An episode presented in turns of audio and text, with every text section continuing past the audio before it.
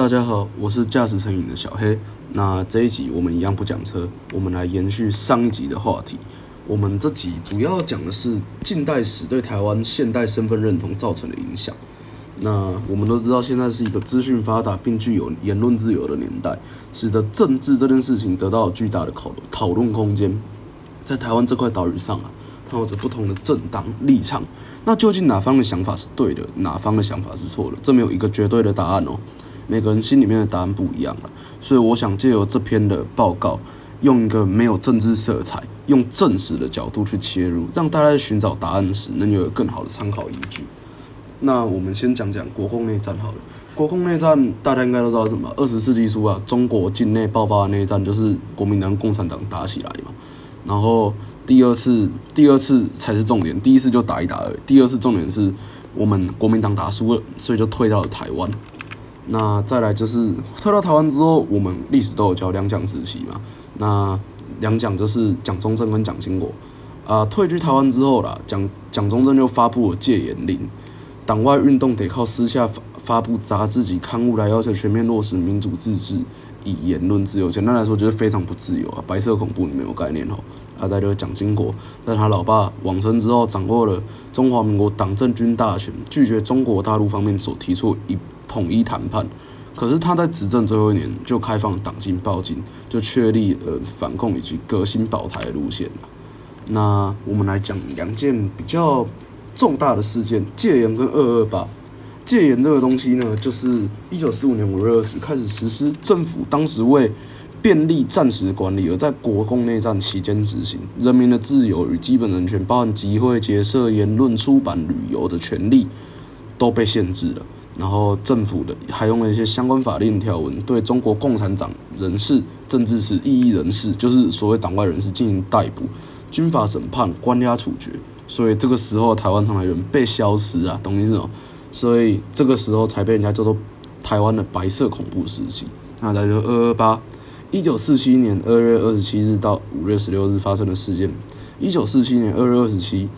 因为专卖局的查缉员在台北市查私烟的时候不当使用公权力，造成民众死伤。但是这其实不是主因哦，主因是因为蒋介石当时有收到有独立政权崛起的消息，才决定用一个暴力手法进行杀鸡儆猴。不过没想到没成功，反而台湾人更不爽，所以就引起二十八日的成矿伤亡，更扩及后续台湾民众大规模反抗政府与攻占官署。而且就是本省外省人，你们也知道一直都闹不和嘛。那边人说这件事情让本省人更不爽外省人，然后结果后面中就是中华民国政府啊，就派军队去逮捕、镇压、杀害台湾的民众，所以这件事情造成了很多人伤亡。那再来，我们讲到台湾人的身份混乱就是重点了。我们讲一本书叫《台北人》，他是他是白先勇写的。那你们知道白先勇是谁？白崇禧他儿子。白崇禧是谁？白崇禧他是。蒋中正手下的一个军官啊，他曾经负责镇压二二八事件，但因为不服从上级的命令，遭到软禁。其实他心里面是不想打的，就是他不想要去打那些人，但是因为他是一个军人，服从是他的天职，所以变成说他就搞得双方啦都不喜欢他，就是两方的人都得罪了，所以其实他的人生也是蛮悲惨的。然后我们讲《台北人》这本书，就是虽然这本书叫《台北人》，对不对？但它其实没有什么描绘到台湾的人文事故，也不是在讲土生土长的台北人，而是描绘所谓大陆外省族群迁台之后的生活。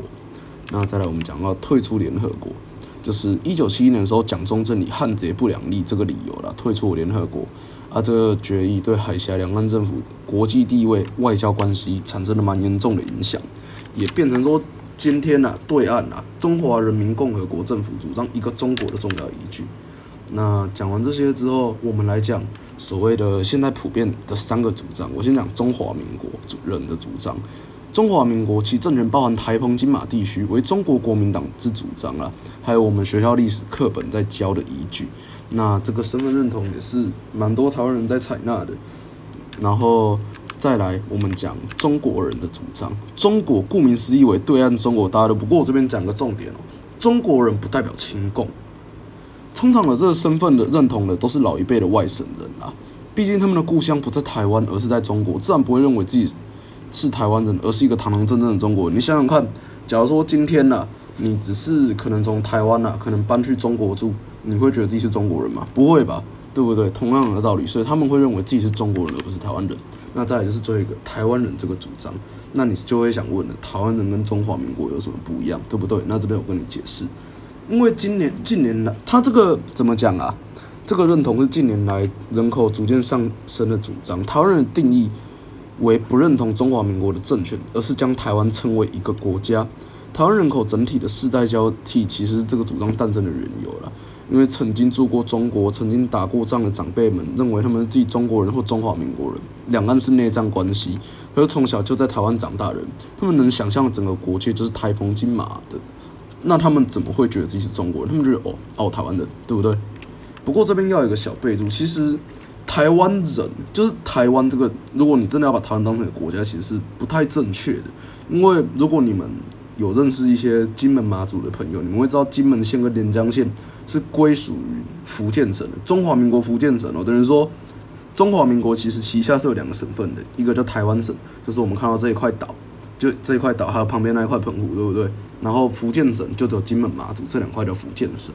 所以如果用台湾当国民，我个人认为呢，可能是不太妥妥当的。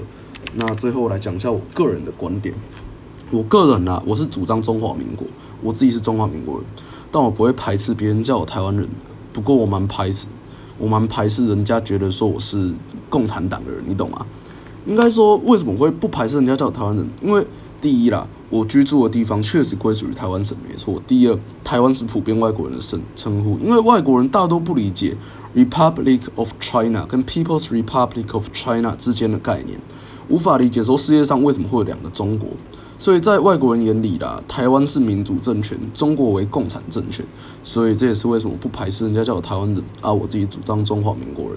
那相信听完了这篇的 podcast，你们对自己心里面身份认同这件事情，应该可以有多一点的考虑空间，而不是一面听从人家说哦，我是台湾人，我是中国人，我是中华民国人这样。那也希望说这篇 podcast 有帮助到你们。那这一期就到这里结束。